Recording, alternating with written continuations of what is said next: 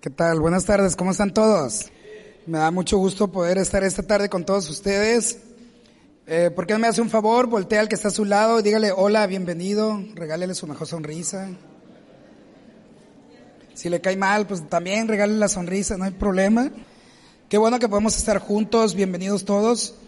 Ok, ese hombre que usted ve en la foto es, es un cirujano muy reconocido en su país y muy reconocido a nivel mundial. Es un médico cirujano que ha tenido aproximadamente unas 15 mil operaciones.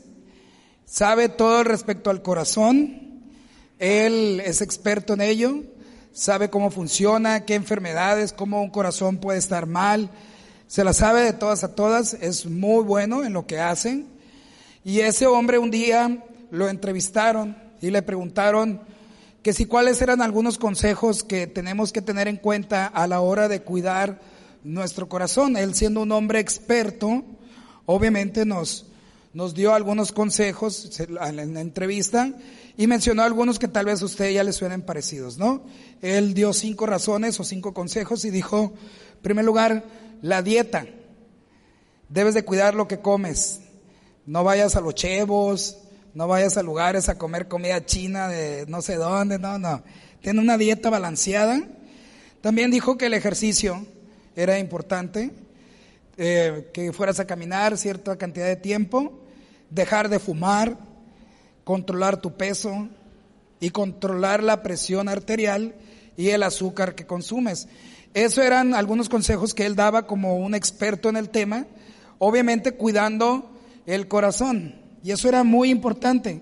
Ahora bien, todos queremos tener un buen corazón, pero hay algo más importante que tu corazón humano, el que palpita y da sangre a todo tu cuerpo. Está tu corazón, tu ser interior. Y muchas veces eso es más importante que el corazón humano. ¿Estamos de acuerdo?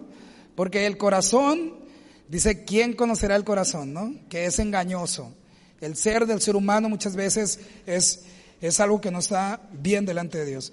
Por eso, el día de hoy vamos a estar viendo algunas situaciones, en especial en la cuestión espiritual.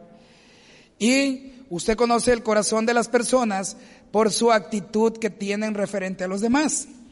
Tal vez usted ha visto personas que son un poco soberbias, o tal vez engreídos, o tal vez hipócritas que fingen, pero la verdad es que hay personas que tienen un corazón contrario a lo que acabo de decir. Un corazón compasivo, sencillo, tierno, humilde, serviciales. ¿Conoce a alguien así usted? O tal vez usted es alguien así, compasivo, dadivoso, generoso. Y eso nos lleva al título de este sermón, si usted está tomando notas, es cómo mantener tu corazón libre de contaminación. ¿Cómo mantenerlo? ¿Cómo lograr hacer esto? Por eso el día de hoy usted está aquí y vamos a estar estudiando verso a verso, línea tras línea, y nos vamos a enfocar en lo que la palabra de Dios tiene que decirnos a nosotros en, este, en esta mañana. Sé que la semana pasada estuvieron viendo Marcos y hoy vamos a continuar con Marcos y vamos a estar leyendo del capítulo 7 eh, del 1 al 23. ¿Está de acuerdo? Del 1 al 23 vamos a estar leyendo el Evangelio según San Marcos y aquí, en este pasaje, vamos a encontrar tres consejos para tener un corazón libre de toda contaminación. Tres consejos para tener un, un corazón libre de toda contaminación. ¿Cuántos de los que están aquí quisieran un corazón libre de toda contaminación? Levante su mano. Muy bien. Excelente. Así debe ser, ¿no? Pero para ello te voy a invitar a que abras tu Biblia al Evangelio según San Marcos. ¿Está bien? Vamos todos a abrir nuestras Biblias, por favor. Vamos a estar leyendo del 1 al 5. Vamos a leer el, capítulo 7 del 1 al 23. Antes de, de, introducirnos de completo a la lectura, anote un versículo bíblico que le tengo para usted. Es un versículo que viene ahí. Es Ezequiel capítulo 36, versículo 26, que dice, también os daré un corazón nuevo y pondré un espíritu nuevo dentro de vosotros, y quitaré de vuestra carne el corazón de piedra, y os daré un corazón de carne. Ezequiel capítulo 36, 26. Ok, ahora sí, vamos a leer. Dice el capítulo 7 del versículo 1, dice, se juntaron a Jesús los fariseos y algunos de los escribas que habían venido de Jerusalén, los cuales, viendo a algunos de los discípulos de Jesús comer pan con manos inmundas, esto es, no lavadas, los que, no olvide esa palabra, ¿está bien? Los condenaban, no se lo olvide. Porque los fariseos y todos los judíos, aferrándose a la tradición de los ancianos, si muchas veces no se lavan las manos, no comen. Volviendo de la plaza, si no se lavan, no comen. Y otras muchas cosas hay que tomaron para guardar como los lavamientos de los vasos de beber, de los jarros, de los utensilios de metal y de los lechos. Aquí viene el meollo del asunto de este pasaje. El 5 dice, le preguntaron pues los fariseos y los escribas, ¿por qué tus discípulos no andan conforme a la tradición de los ancianos, sino que comen pan con manos inmundas? Recuerde la frase que le dije ahorita, la palabrita esa, ¿qué hacían? Los condenaban. Entonces aquí ya tenemos el cuadro y quiero que juntos vayamos en esto, ¿no? Por un lado, tenemos un grupo de personas religiosas llamados los fariseos y algunos de los escribas. Por otro lado, tenemos a Jesús y sus discípulos. Estos vinieron de Jerusalén y se dieron cuenta que los de acá no se lavaban qué? Las manos. Y resulta que estaban comiendo pan con las manos sucias, cochinas. Entonces los de este lado le dijeron, ajá, los cachamos. Y este lado, como son los fariseos y son bien engreídos, bien soberbios, los condenaban. Entonces uno de ellos se atrevió, bueno, le hicieron la pregunta a Jesús, oye, ¿por qué tus discípulos están comiendo con las manos sucias o inmundas? Esa es la palabra que usaron. Jesús realmente amaba a estas personas. Sí sabía usted eso, ¿verdad? Jesús nos ama a todos. Pero con ellos necesitaba un trato especial, porque su corazón estaba duro. Ellos eran unas personas religiosas a más no poder, soberbios, engreídos, estaban tratando de ganarse el favor de Dios a través de sus obras, a través de sus méritos. Creían que si se comportaban de la manera adecuada o hacer tantas cosas, podían ganar el favor de Dios. ¿Y sabes una cosa? Están completamente equivocados. Porque Jesús es diferente. Jesús nos ama, nos acepta, tal y como somos. Ahora bien, ¿quiere decir que vamos a seguir siendo como éramos, haciendo pecado y haciendo cosas malas? Definitivamente no. Abandonamos ese estilo de vida y vamos en pos de Jesús. Y esto es lo que pasó con ellos. Ellos censuraban al Señor, condenaban al Señor y aparte a sus discípulos lo que trajo una gran interrogante. ¿Qué va a hacer Jesús? ¿Cómo le va a responder a estos hombres religiosos, soberbios, fríos, que buscaban las apariencias, que les encantaban que los que les dijeran tantas cosas bonitas, pero el corazón estaba vacío. Muchas veces pasa con nosotros así, que queremos obtener el agrado de las personas y no la aceptación del Señor. Y yo quiero preguntarte en esta mañana, ¿cómo está tu corazón? ¿Cómo está ahorita? ¿En qué situación se encuentra en estos momentos? Estos hombres, en la parte donde leímos del 1 al 5, daban más valor a lo externo y a los rituales que a lo interno, al corazón. ¿Sí me explico? Para ellos todo lo que hicieras, la manera de vestir, de hablar, de pensar en esa forma y de cómo te comportabas por cuestiones de apariencia, ellos eran más importante.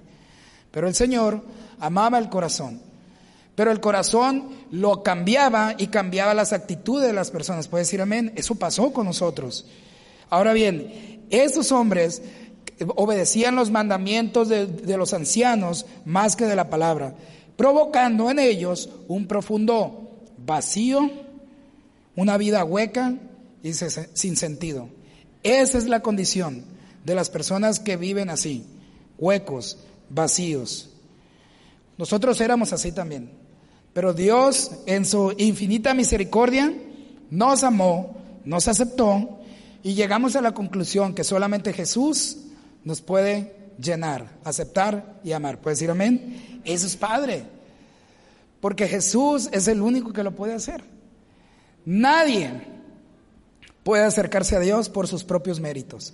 Absolutamente nadie. Es a través de Jesús. Él es el único que nos puede ayudar a mantenernos.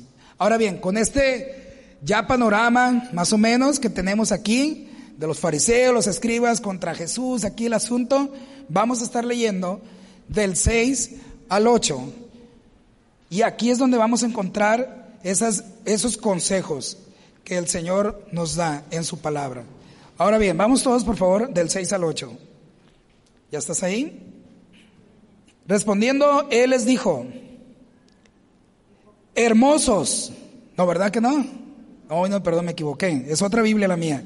Hipócritas, bien profetizó de vosotros Isaías, como está escrito, este pueblo de labios me honra, mas su corazón está lejos de mí. Pues en vano me honran, enseñando como doctrinas mandamientos de hombre, porque dejando el mandamiento de Dios se aferran a la tradición de los hombres, los lavamientos de los jarros, los vasos de beber y hacéis otras muchas cosas semejantes. ¿Qué pasó? O sea, ya con palabras así un poco duras empezó Jesús a hablarle a estos hombres. No que el Señor nos amaba a todos, pero era un caso especial aquí.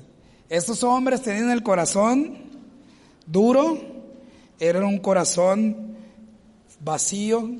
Obviamente Jesús los amaba, pero les menciona esta palabra que es dura para ellos, porque estos hombres amaban las apariencias, no eran sinceros, realmente.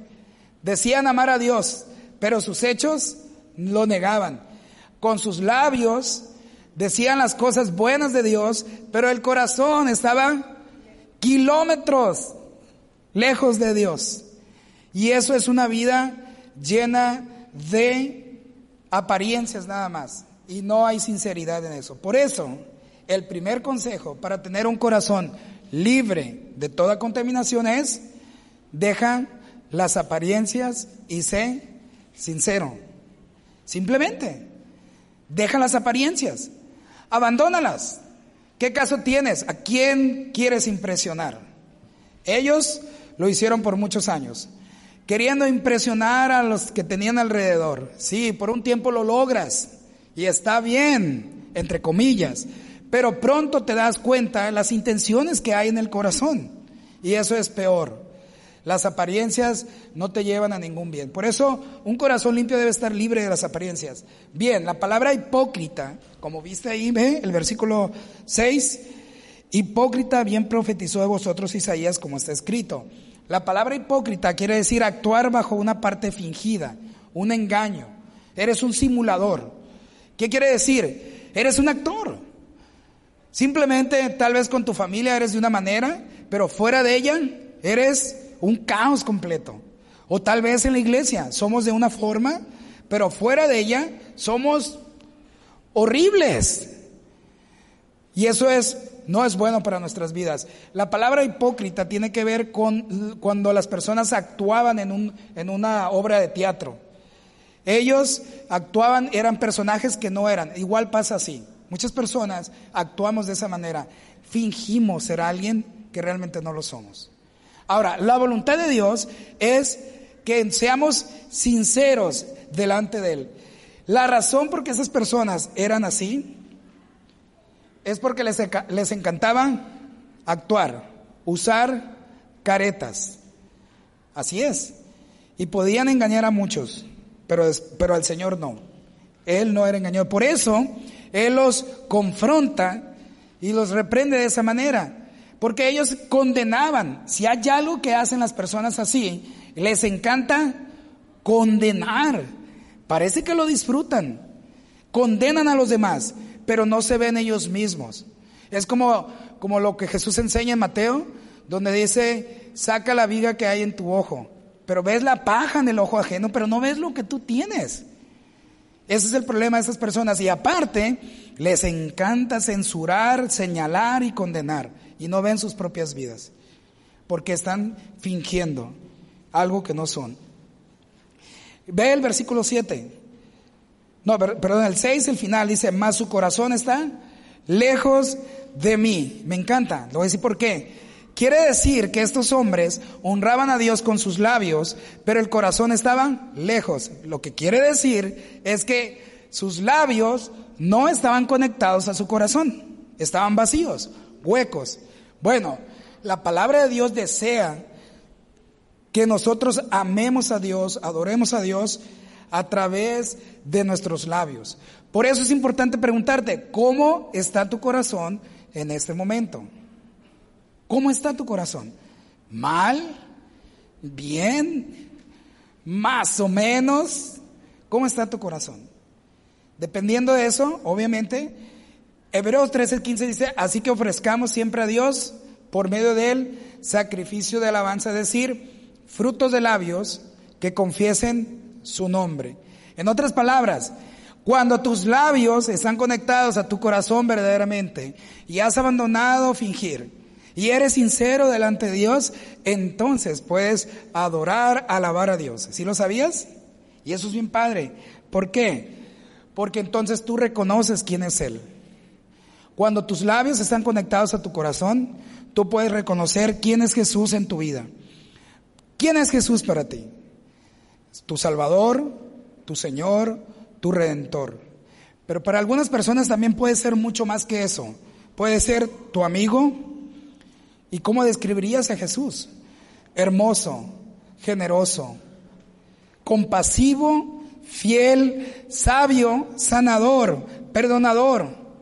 Así podríamos describir. Y esas palabras, cuando van conectadas a tu corazón, estás siendo sincero. Pero una persona que finge es alguien que su corazón está lejísimos de Dios, lejos. Y eso es un problema. ¿Sabes que el problema de estas personas es que están enfocados en sus propios planes, deseos personales, en sus ambiciones. Y ellos amaban más las tradiciones. Ve conmigo el versículo 7. Dice, enseñando como doctrinas mandamientos de hombres, porque dejando el mandamiento de Dios se aferran a la tradición de los hombres. Este era el problema con ellos. Ellos amaban los mandamientos de los ancianos, en lugar de lo que la palabra de Dios dice claramente. Siempre buscaban la manera de cómo esquivar la responsabilidad esa y poner, dar un mayor peso de autoridad a la tradición que a la palabra misma. ¿Te ha pasado con personas así? Que muchas veces ignoran la palabra de Dios y le dan más realce a alguna tradición familiar o alguna enseñanza que no va de acuerdo a la Biblia y le dice, no, esto es más importante que lo otro. Entonces muchas veces estamos fingiendo, fingiendo ser alguien que no somos. Muchas veces nosotros hacemos los mismos. Queremos fingir cuando nuestro corazón está vacío, hueco, sin nada adentro. Es como aquella carreta que venía que estaba vacía. Un día el padre y su hijo fueron al bosque y en el bullicio escuchaban los pájaros cantar. Pero dentro de ese ruido llegó un momento de silencio, cuando lo único que se escuchaba era un ruido de algo.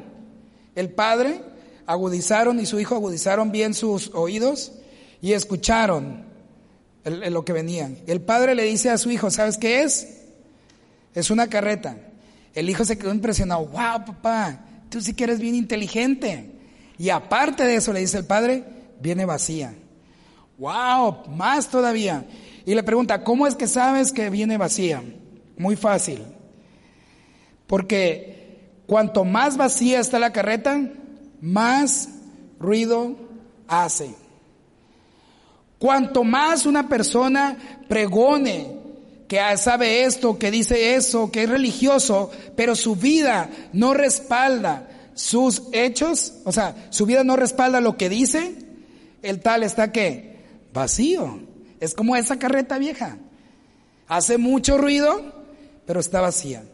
Y así pasa con la vida de nosotros, vidas vacías. Y eso no es bueno. Necesitamos ir más allá. Ellos vivían esa experiencia y supieron que, que era necesario hacer algo al respecto. Ejemplo, Romanos 12, del 9 al 21, dice que el amor sea sin fingimiento.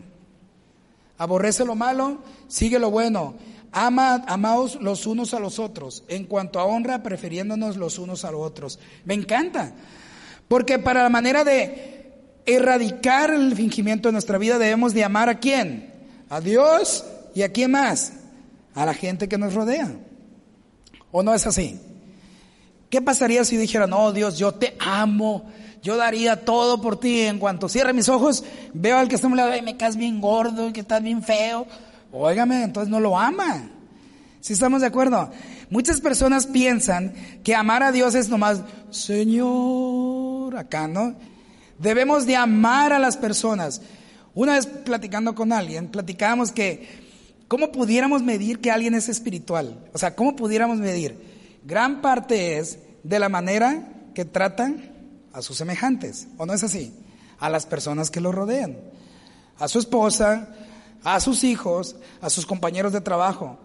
Porque se ha dado el caso, no aquí, en otro lugar, donde viene todo acá, sí, hasta la, ¿cómo se dice? La del aquí, del arito, ¿no? Casi le salen alas. Pero al salir, ay Dios mío, le sale cola más bien. Y, cuernos y rojo así, ¿no es cierto? Esa es de la lotería, ¿no? Pero se convierte en algo que no es. Eso sucede con las personas cuando estamos fingiendo algo. Tal vez quieres fingir porque las personas quieres quedar bien con tu familia, simplemente.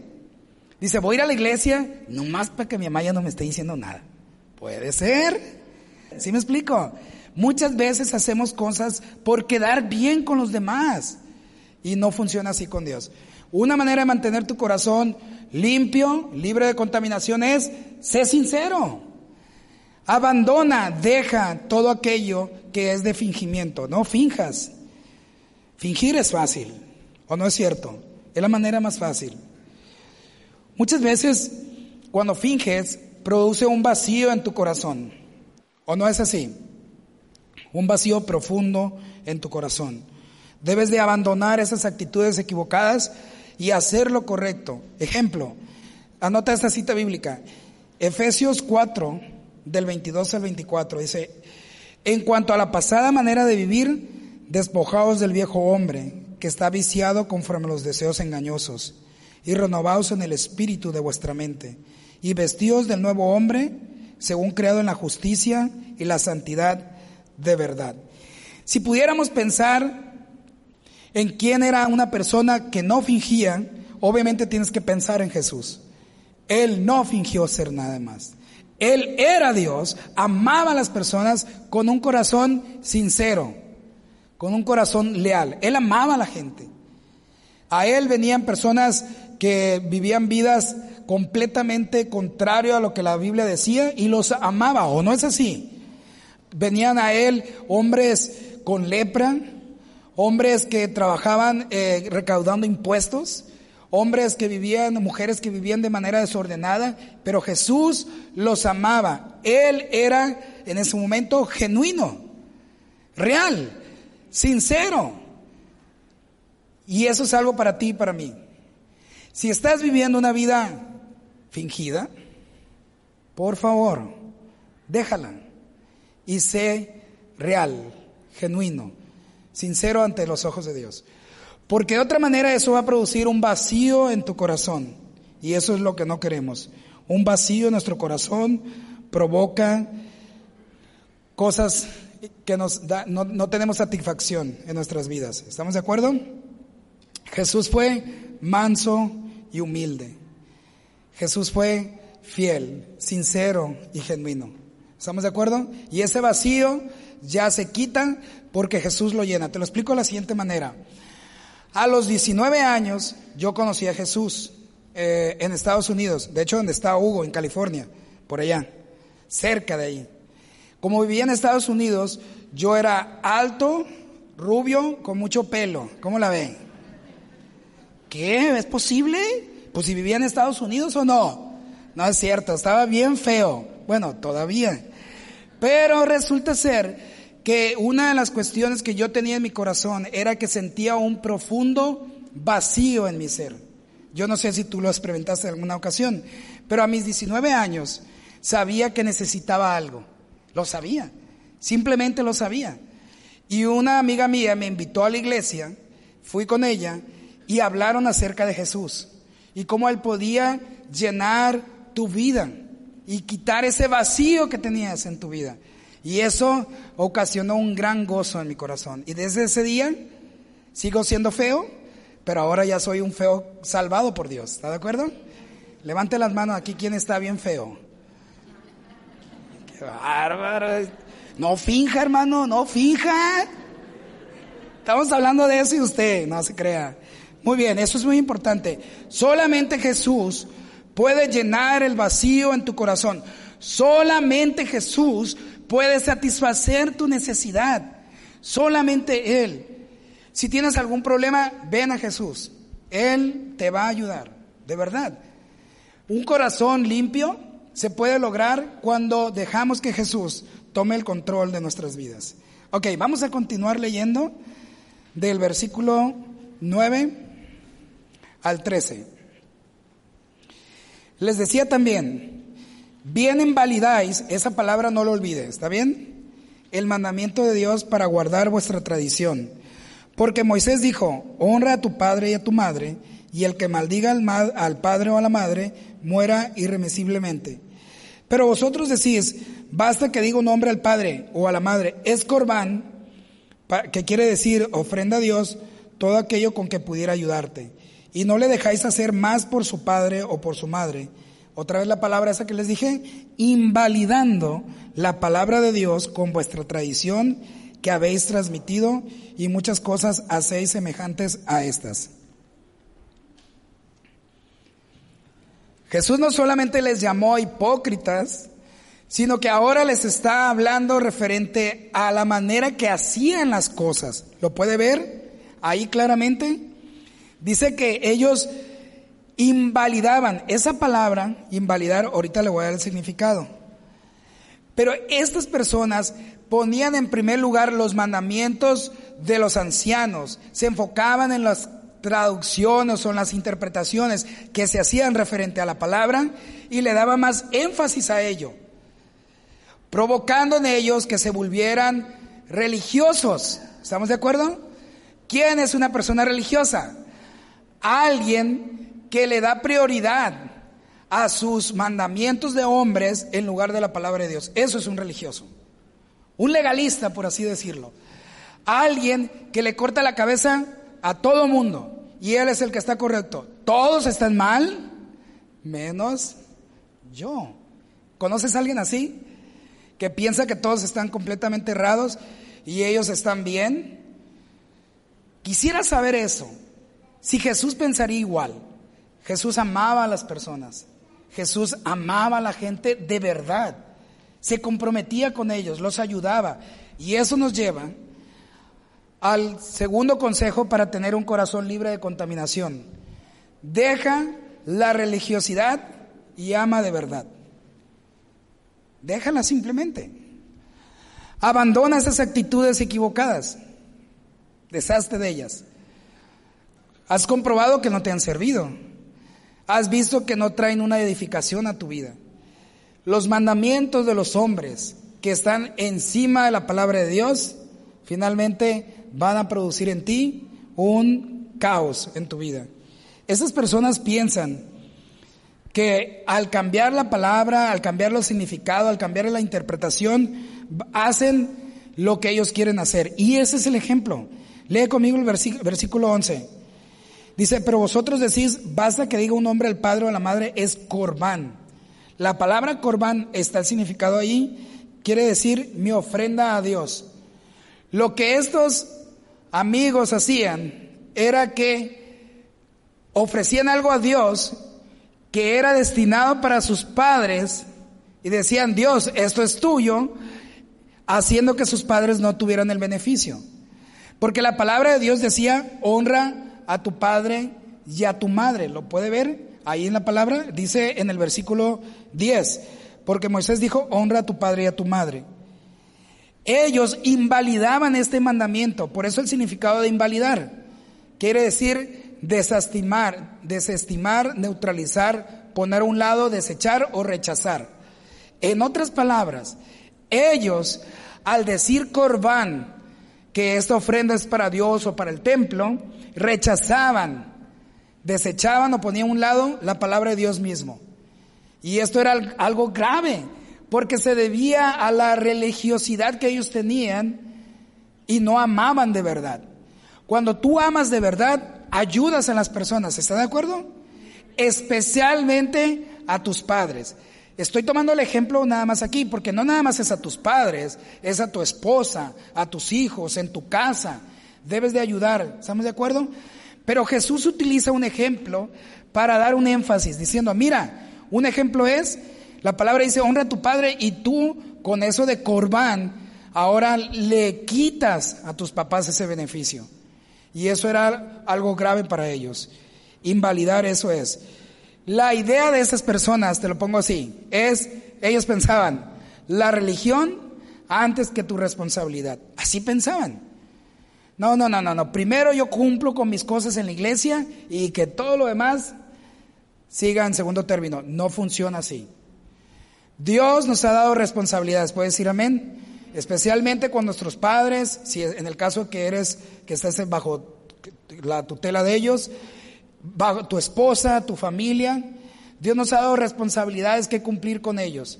Pero hay personas que se olvidan completamente de esa responsabilidad y los abandonan y los dejan y no ayudan en nada. Eso es lo que está diciendo aquí. Y las personas decían lo mismo, decían, yo le ofrezco algo a Dios, pero no voy a dártelo a ti, papá, se lo voy a dar a la iglesia. Ahora, ¿está mal que demos a la iglesia? Definitivamente no, al contrario, la Biblia nos anima a que demos con corazón alegre.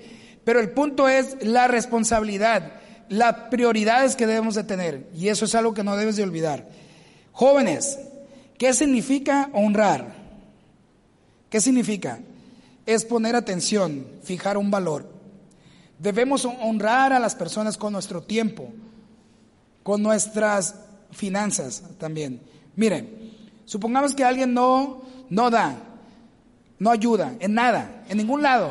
Es como un, dice, porque si alguno no provee para los suyos y mayormente para los de su casa, ha negado la fe y es peor que un incrédulo.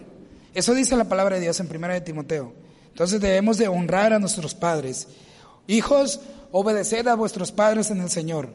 Ahora la pregunta viene, aquí es lo que te decía yo, honrar significa dar atención, fijar un valor. Honrar es darle el lugar que se merece, respetando a las personas. Ahora bien, ¿Jesús amaba a su familia? Claro que sí.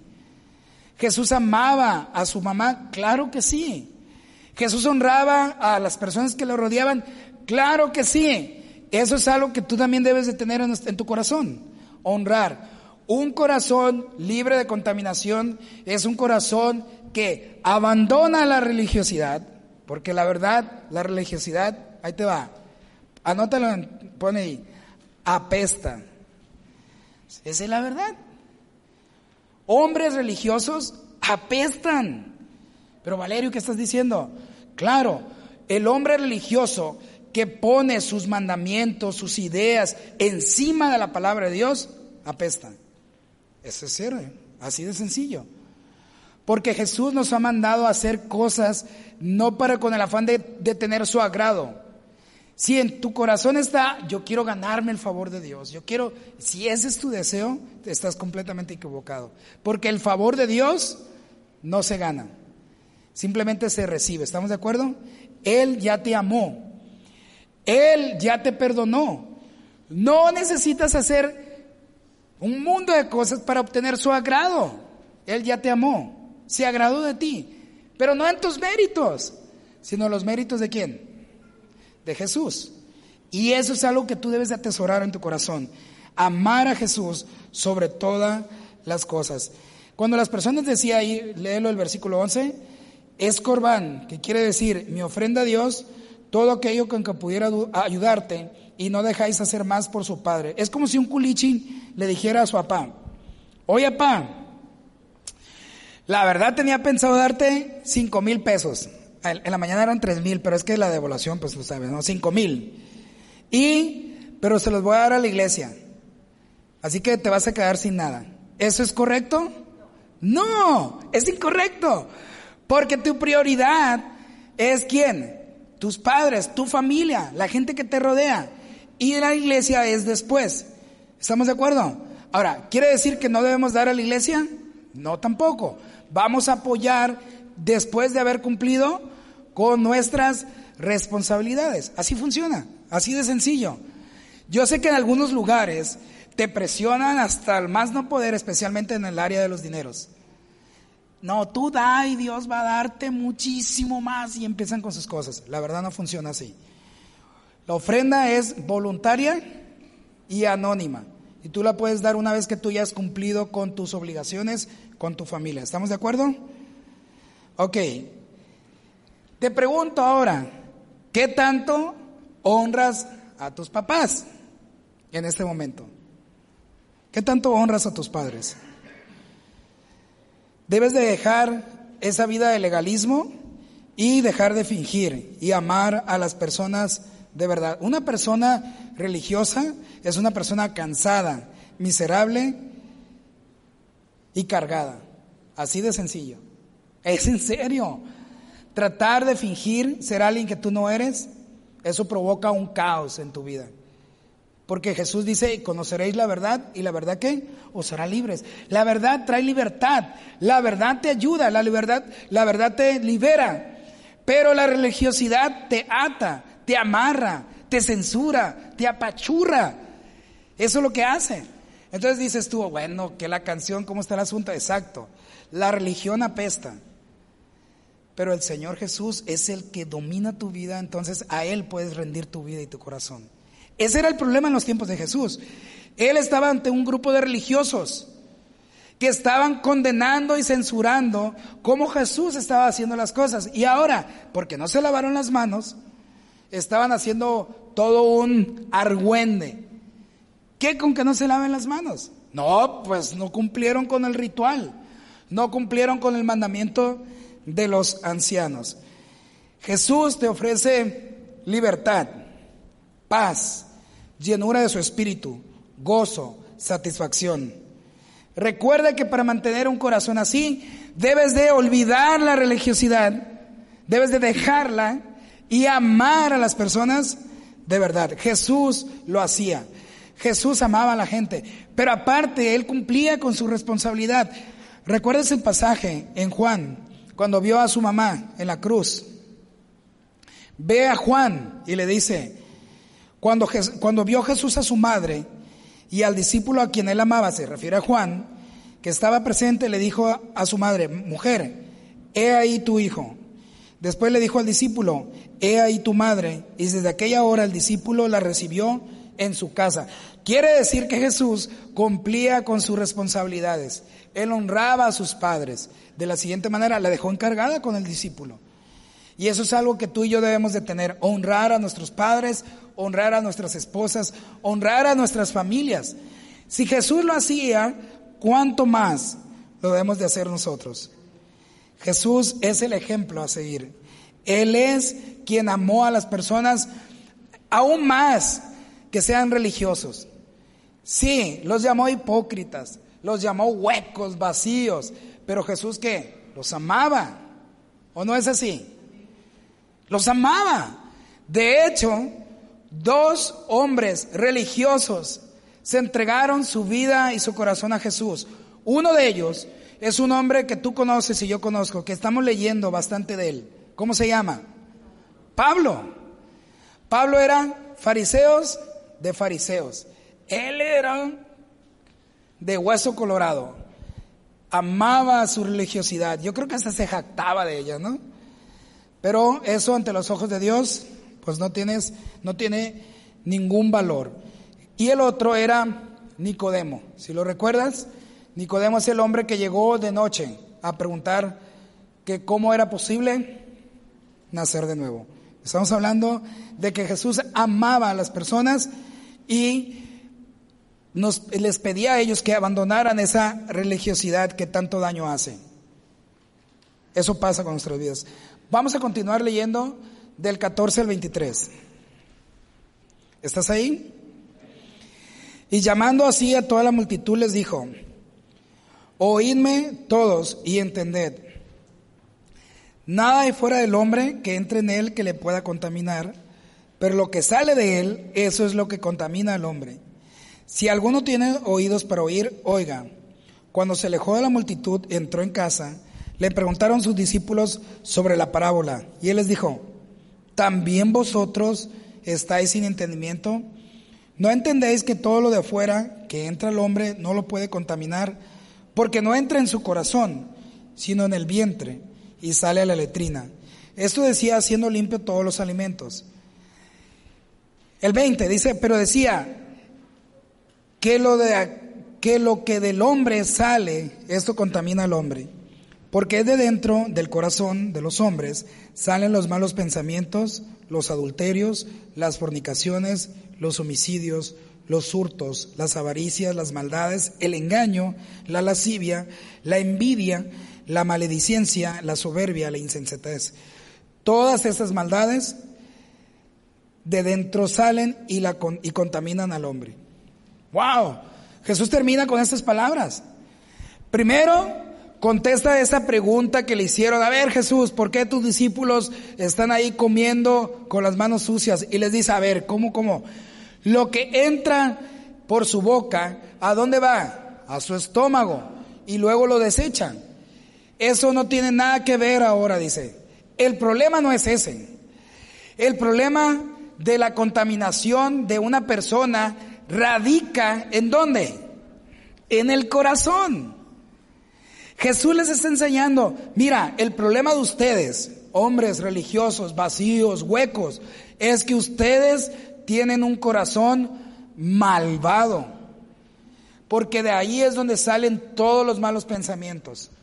Todos los problemas del ser humano lo puedes radicar ahí. Y esto nos lleva al tercer consejo, porque en realidad todo eso que acabamos de ver está hablando de pecado.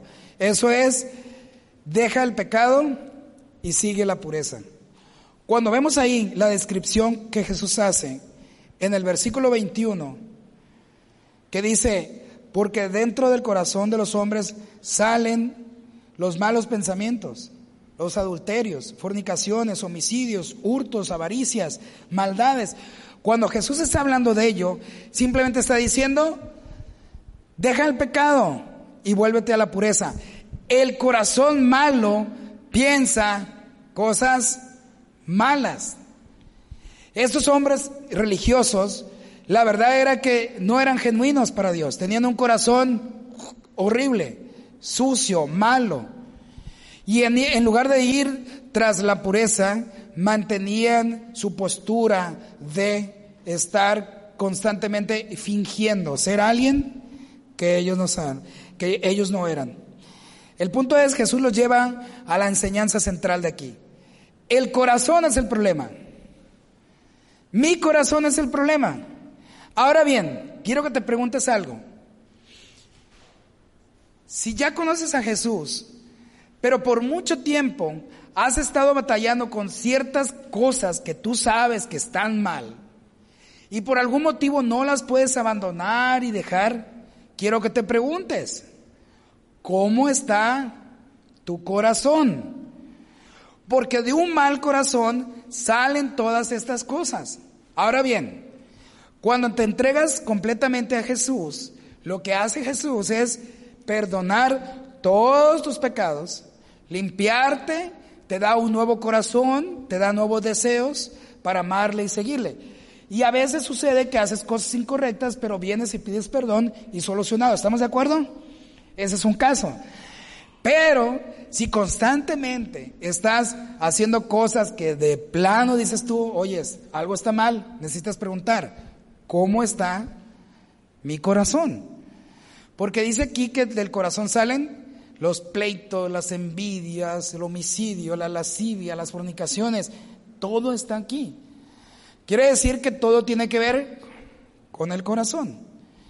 El pecado finalmente te atrapa, te agarra y quiere destruirte. La Biblia dice en Romanos 6, 23, 6, 23 o 6, 26. Alguien ayúdeme, porque la paga del pecado es, pero la dádiva de Dios es vida eterna. Es 6, 23, ¿verdad? Sí. Quiere decir que el pecado va a destruir tu vida si, no, si permitimos que, si dejamos o no hemos comprendido que ese corazón debe ser conforme al corazón de Dios. Si es un corazón humano, en el sentido normal, así normalito, estamos destinados al fracaso. Te lo explico de la siguiente manera. Ahí está. Ese chango fue atrapado de una manera muy sencilla. El cazador se dio cuenta que a los changos les encantan los cacahuates. Un día entonces descubrió que si agarra un coco y le hace un pequeño hoyo en que nomás se quepa la mano del chango, porque las manos de los changos son muy delgaditas, y le metió muchos cacahuates. Entonces los dejó adentro. La manera de este cazador atraparlos era muy sencilla. Dejaba el coco con cacahuates y el chango se daba cuenta. Primero cauteloso llegaba hasta llegar el momento de meter su mano y sabía que estaban los cacahuates. Como el, hoyo era muy, pequeño, podía introducir su mano, pero adentro él apuñaba su mano para agarrar los cacahuates y al querer sacarlos, era imposible. Entonces el cazador simplemente lo dejaba y se cansaba el chango queriendo sacar los cacahuates. Hasta que ya estaba todo cansado, entonces ya el muchacho, el cazador llegaba y solo llevaba la mano. ¿Y qué cree? ¿El chango soltaba los cacahuates? No. ¿Soltaba el coco? Tampoco. Era una presa fácil. El pecado hace eso con nosotros. Nos atrapa, nos agarra y no nos suelta. Pero para tener un corazón libre de contaminación debemos de abandonar el pecado, dejarlo a un lado. Porque de un corazón malo salen todas estas cosas. Mira, ¿Quieres saber si alguien tiene un mal corazón? Déjalo hablar, déjalo platicar. Dice que de la abundancia del corazón habla la boca. Vamos a ver qué platica, de qué habla. Si de su boca salen puras malas palabras y cosas horribles, sapos y culebras, su corazón necesita qué? Ser cambiado, ser transformado por el poder de Dios. Cuando venimos ante Jesús, Él nos perdona. Él nos ama, Él nos ayuda. De hecho, el ejemplo es Jesús. Jesús no estaba de acuerdo con la religiosidad, no estaba de acuerdo con el fingimiento, nunca estuvo de acuerdo con el pecado, porque la paga del pecado es muerte. De hecho, la definición de pecado, si estás tomando notas, pecado, en otras palabras, es errar al blanco. Así de sencillo. Errar al blanco. Cuando una persona peca, está errando el blanco, no está haciendo la voluntad de Dios, está violando la de Dios y por lo tanto hay una consecuencia. Una persona que vive así, con avaricias, engaños, envidias, es una persona destinada al fracaso y a la muerte. Así de sencillo. Obviamente el Señor no quiere eso para nosotros. Jesús dijo, yo he venido al mundo para que tengas vida y vida en abundancia. Exactamente. Pero obviamente el corazón que es es engañoso. Engañoso es el corazón más que todas las cosas y perverso. ¿Quién lo conocerá? Me encantaría que el deseo de todos los que están aquí sea como lo tuvo el, el salmista David, que dijo, crea en mí, oh Dios, un corazón limpio y renueva un espíritu recto dentro de mí. ¿Te imaginas? Que esa sea tu pasión, que esa fuera tu ilusión, que a una edad muy joven tú pudieras decir, Dios, mi anhelo y mi deseo es tener un corazón limpio para ti, libre de todas esas porquerías y sociedades. Porque al final de cuentas, el pecado es así, es atractivo por un momento, pero el destino que es? La muerte, es como lo del chango. Sí, el chango se emocionó por los cacahuates y lo disfrutó por algún rato, ¿verdad? Pero no supiste que esa fue su muerte. Fue atrapado y llevado por el cazador. Eso es algo que debemos de considerar. Jesús lo dijo, el versículo 23 dice, todas estas maldades de dentro salen y contaminan al hombre. Una persona con un problema con estas cosas que acabamos de hablar es una persona que necesita un cambio de corazón. Necesitas ser quitado inmediatamente. Ya. Porque un corazón así te va a llevar a la muerte. En cambio, cuando ya Dios pone un corazón nuevo delante de ti, nuevo en ti, tus pensamientos aún cambian. ¿O no es así? ¿Verdad? Cuando sufres un cambio, hasta tu manera de pensar, ah, caray, ya pienso diferente. Antes pensaba puras locuras. Ahora sigo pensando puras locuras también. No es cierto. Digo, sigo pensando cosas buenas. Ejemplo, Filipenses 4.8. Anótalo, por favor. Dice, por lo demás, hermanos, todo lo que es verdadero, todo lo honesto, todo lo justo, todo lo puro, todo lo amable, todo lo que es de buen nombre, si hay virtud alguna, si algo digno de alabanza, en esto pensad. Si tú eres de las personas que tienen pensamientos negativos y expresas cosas negativas, toma este versículo para ti, atesóralo, guárdalo.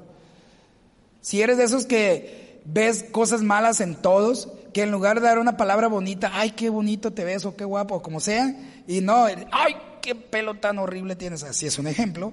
Si eres alguien así, necesitas enfocarte en esto, en esto pensar, en todo lo verdadero, en todo lo amable, en todo lo de buen nombre. ¿O no es así? ¿Cuántos nos encanta que nos digan que nos vemos bien, verdad? Aunque estemos re feos, pero nos encanta. ¿Estamos de acuerdo?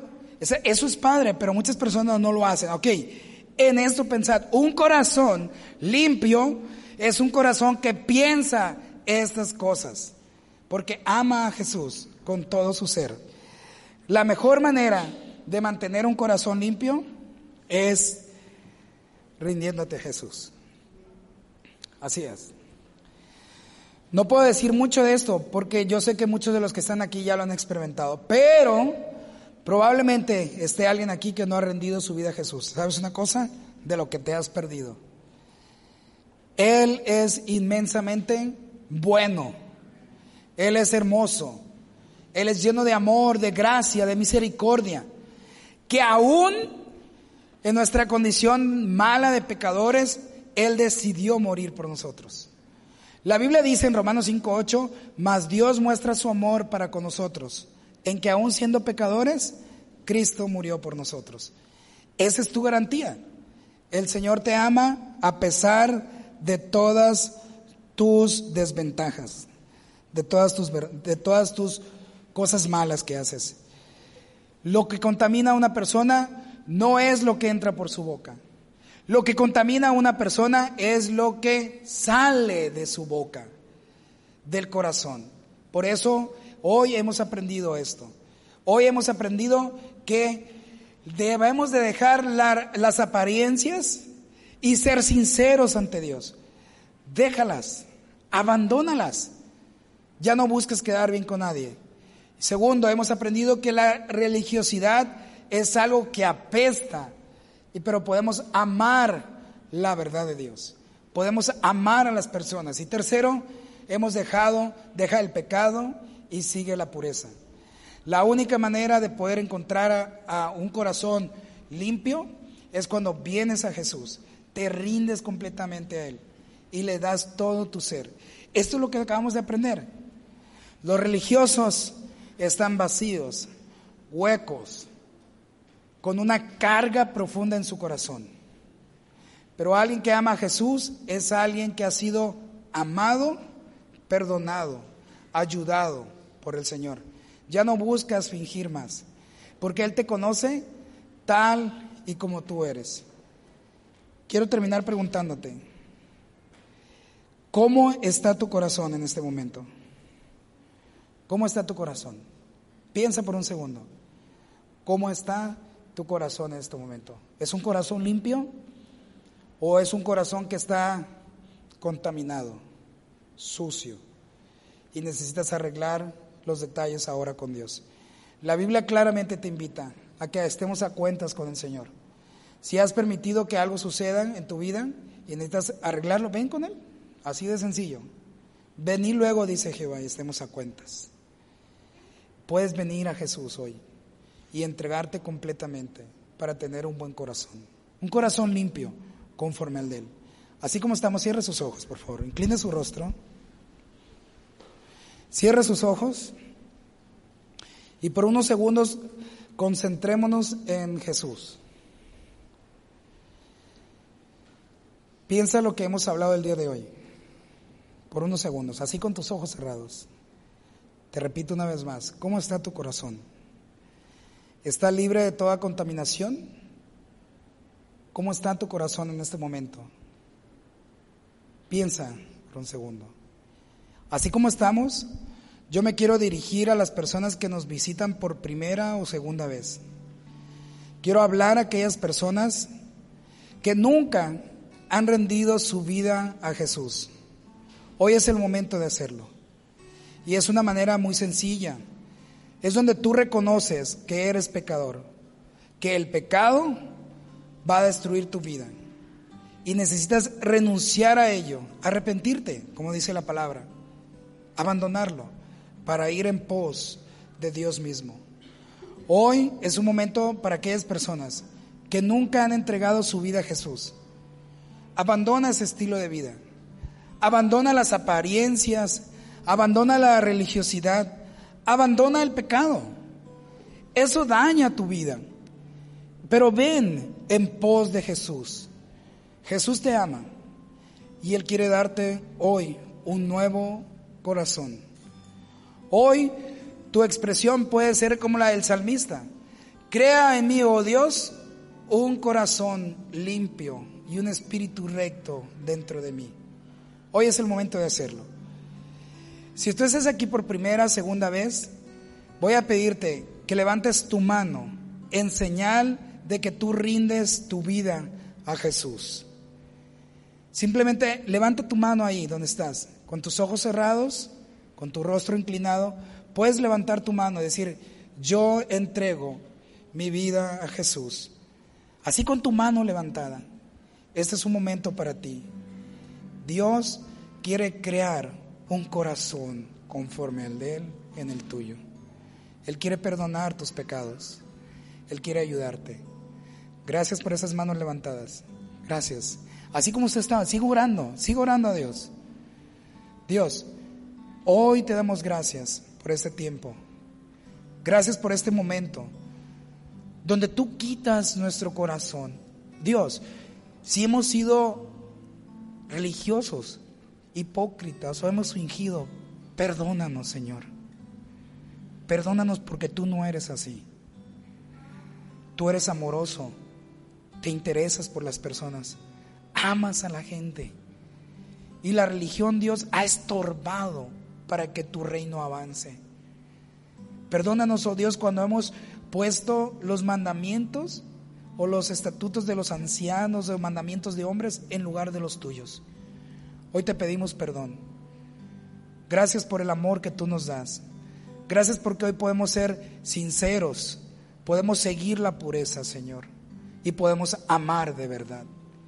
Hoy te ruego que todos los que estamos aquí, Señor, nos perdones y nos des gracia ante tus ojos cada día.